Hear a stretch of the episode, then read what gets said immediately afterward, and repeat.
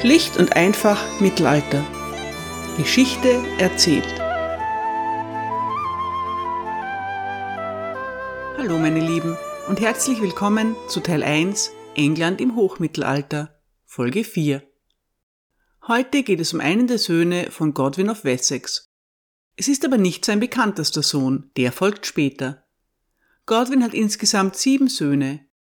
Einer von ihnen wird König von England die anderen nicht. Aber einer unter ihnen ist so verhaltenskreativ, dass es sich lohnt, ihn näher kennenzulernen. Heute geht es um Sven Godwinson. Die Vita Edvardis Regis, kurz Vita, ist eine zeitgenössische Biografie Edward des Bekenners. In der Vita geht es nicht nur um das Leben König Edwards, sie ist auch eine poetische Erzählung über den edlen Godwin und seine Familie. Das kommt daher, dass die Vita von Godwins Tochter Königin Edith in Auftrag gegeben wird. Manche von Godwins Kindern kommen häufig darin vor, andere weniger. Aber ausgerechnet der älteste Sohn von Godwin, Sven, wird in der Vita mit keinem Wort erwähnt. Was hat es mit Sven auf sich? Aus welchem Grund wird er uns von der Familie unterschlagen? Der Chronist William of Malmesbury nennt ihn starrsinnig und treulos gegen den König. Das verdient eine nähere Betrachtung. Wir befinden uns im Jahr 1043. In England regiert seit kurzem König Edward der Bekenner. Godwin of Wessex ist sein mächtigster Earl.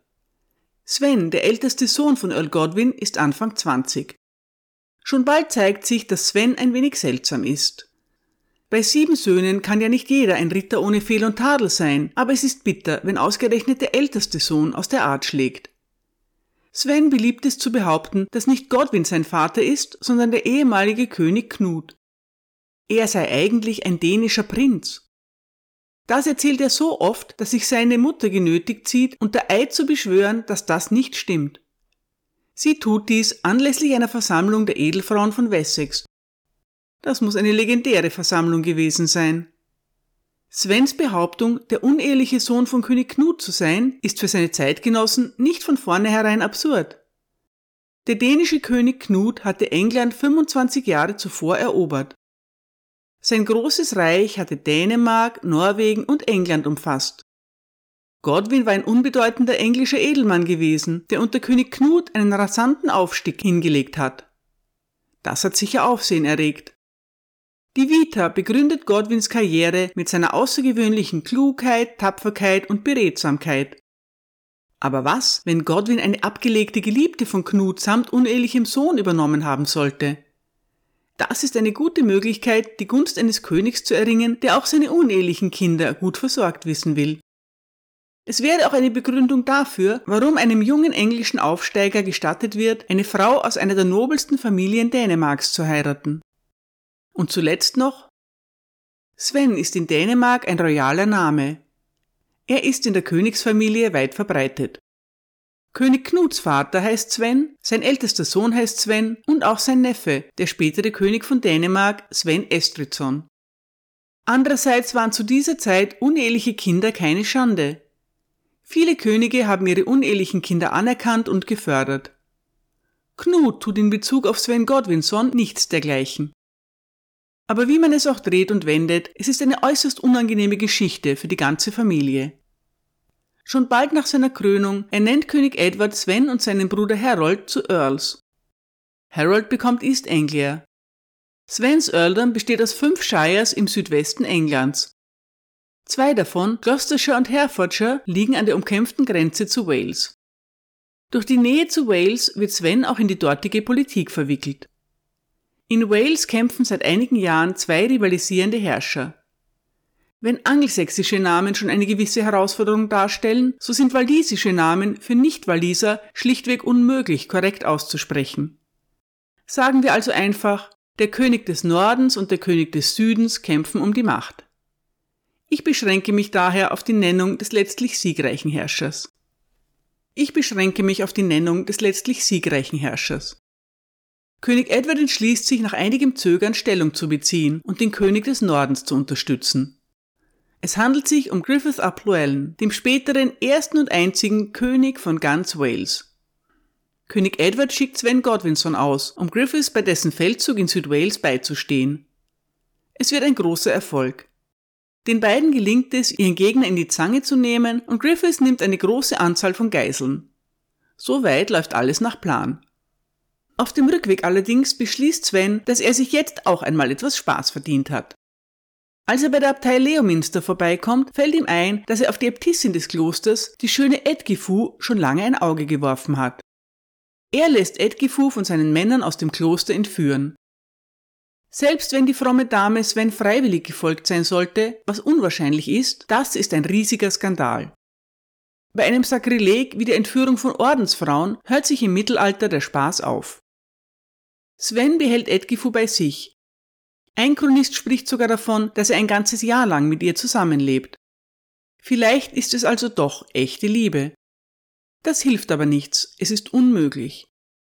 Die Drohungen des Erzbischofs von Canterbury und des Bischofs von Worcester veranlassen Sven schließlich, die Äbtissin aufzugeben.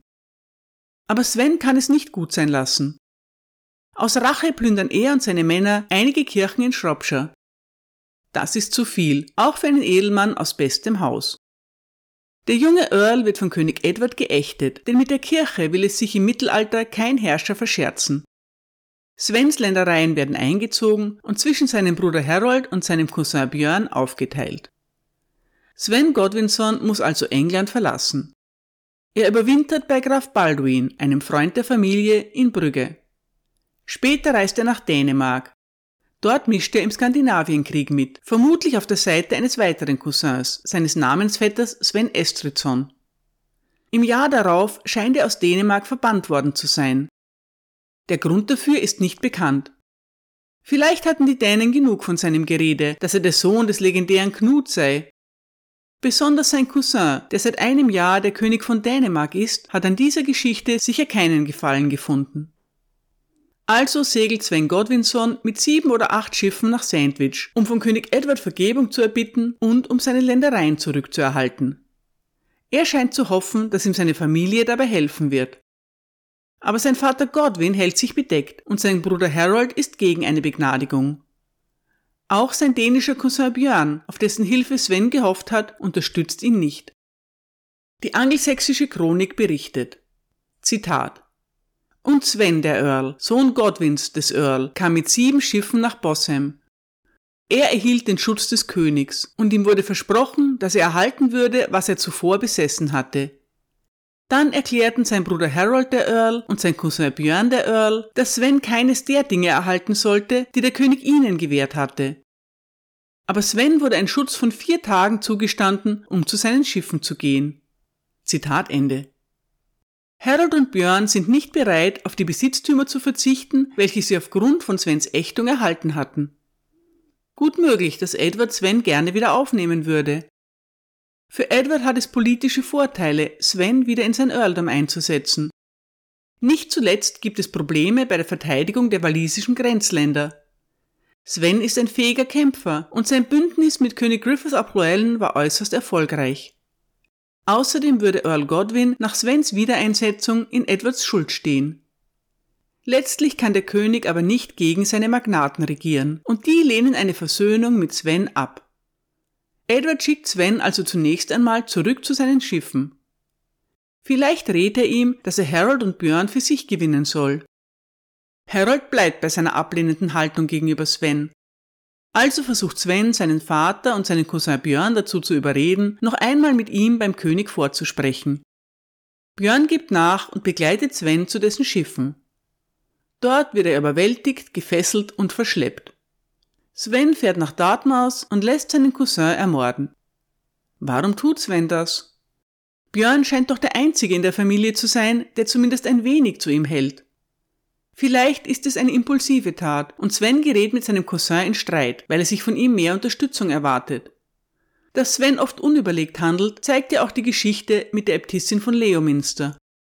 Vielleicht ist der Mord an Björn aber auch eine geplante Aktion. Solange Björn und Harold beide auf ihren Ländereien bestehen, hat Sven in England keine guten Aussichten. Die angelsächsische Chronik jedenfalls meint, dass Sven arglistig zu seinem Vater und Björn reist, dass er also von vornherein böse Absichten hat. Was immer Svens Plan ist, zunächst einmal geht er nicht auf. Die angelsächsische Chronik jedenfalls meint, dass Sven arglistig zu seinem Vater und Björn reist. Was immer Svens Plan ist, zunächst einmal geht er nicht auf. Der König und die Edelleute erklären Sven zum Nithing, einem in Schande verbannten Mann. Zwei seiner Schiffe werden von den Einwohnern von Hastings erobert und die Besatzung getötet. Viele seiner anderen Gefolgsleute verlassen den in Ungnade gefallenen Earl und machen sich davon.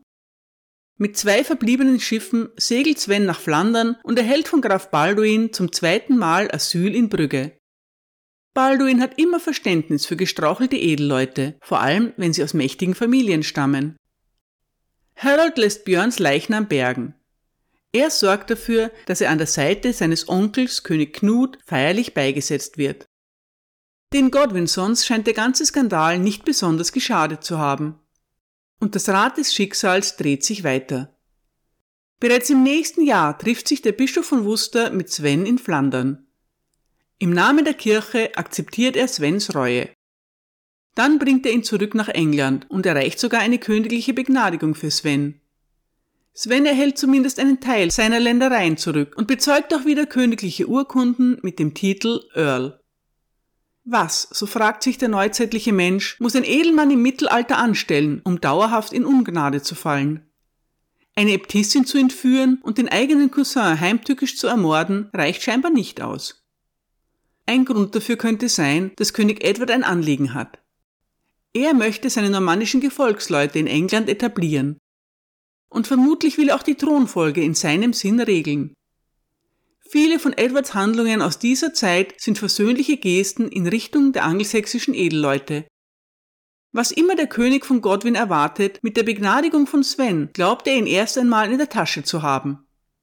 Wie schon in der letzten Folge erzählt, funktioniert es nicht langfristig. Das Rad des Schicksals dreht sich weiter. Die Godwins rebellieren und der Erste, der geächtet wird und England verlassen muss, ist Sven. Er war noch auf Bewährung und nun will Edward ihn endgültig loswerden. Mit den anderen tritt der König in Verhandlung, aber es führt zu nichts. Die Godwins packen das Familiensilber ein und fliehen aus England.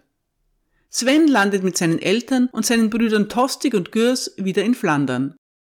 Seine Brüder Harold und Leofwin segeln mit einem Schiff, das Sven in Bristol bereitgestellt hat, nach Irland. Schon im nächsten Jahr, könnt ihr es erraten? Ja, genau. Das Rad des Schicksals setzt sich in Bewegung und spült die Godwins wieder nach oben. Earl Godwin und seine Söhne kehren mit zahlreichen Söldnern nach England zurück und erzwingen ihre Restauration. Aber Sven ist nicht mehr dabei. Sven hat beschlossen, seine Sünden durch eine Pilgerreise nach Jerusalem zu büßen. Bis zum Ende voller kreativer Ideen soll er barfuß von Brügge in die heilige Stadt gelaufen sein. Vielleicht erhofft er sich dadurch eine neuerliche gnädige Aufnahme in England. Es soll nicht sein. Am 29. September 1052 stirbt Sven auf der Rückreise vom Heiligen Land in der Nähe von Konstantinopel. Der Chronist William of Malmesbury gönnt Sven einen kämpferischen Tod. Sein Nachruf auf ihn lautet Zitat Sven war starrsinnig und treulos gegen den König. Er rebellierte häufig gegen seinen Vater und seinen Bruder Harold. Er wurde Pirat und trübte den guten Ruf seiner Vorfahren durch seine Verwüstungen an der Küste. Endlich, voller Reue für den Mord an Björn, ging er nach Jerusalem und als er von dort zurückkehrte, wurde er von den Sarazenen überrascht und getötet. Sven hinterlässt einen Sohn, Hakon, der gemeinsam mit Svens jüngerem Bruder Wulfnos als Geisel in der Normandie landet. Hakon wird einige Jahre später von seinem Onkel Harold nach England zurückgebracht. Über sein weiteres Schicksal ist nichts überliefert. Das war die Geschichte von Sven Godwinson, dem in der Familienchronik unterschlagenen schwarzen Schaf. Mit einer so trostlosen Erzählung will ich die heutige Folge nicht beenden. Zum Glück habe ich auch noch etwas Erbauliches auf Lager.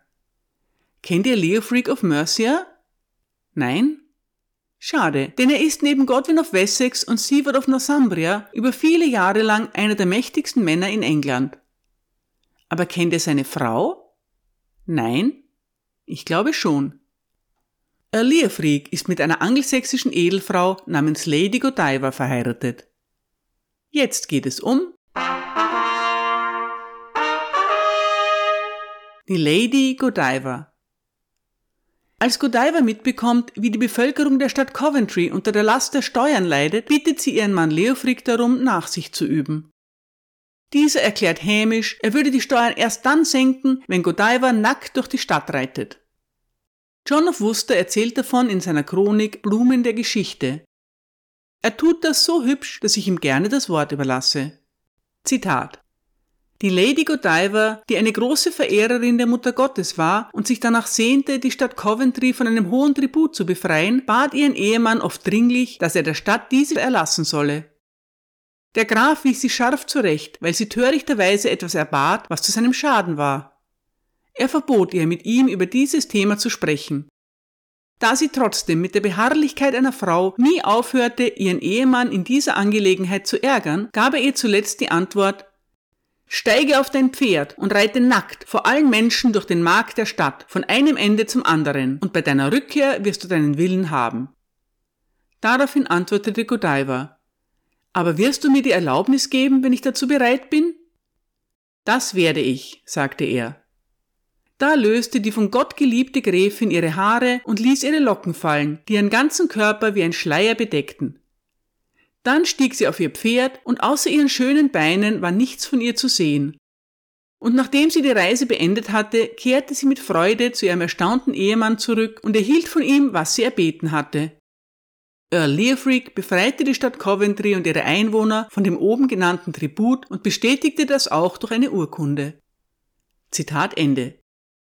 Später wird auch erzählt, dass den Bewohnern von Coventry befohlen wird, in ihren Häusern zu bleiben und Türen und Fensterläden zu schließen. Ein neugieriger Mann namens Tom aber kann sich nicht zurückhalten und späht durch einen Fensterspalt. Zur Strafe schlägt Gott ihn mit Blindheit. Der englische Ausdruck für einen Spanner aber ist bis zum heutigen Tag Peeping Tom. Man muss diese Geschichte nicht glauben, aber in Coventry, wo Godiva bis zum heutigen Tag sehr verehrt wird, kann man eine lebensgroße Statue der textilfreien Lady auf ihrem Pferd bewundern. Übrigens, die Statue zeigt mehr als nur ihre schönen Beine. Danke für eure Aufmerksamkeit.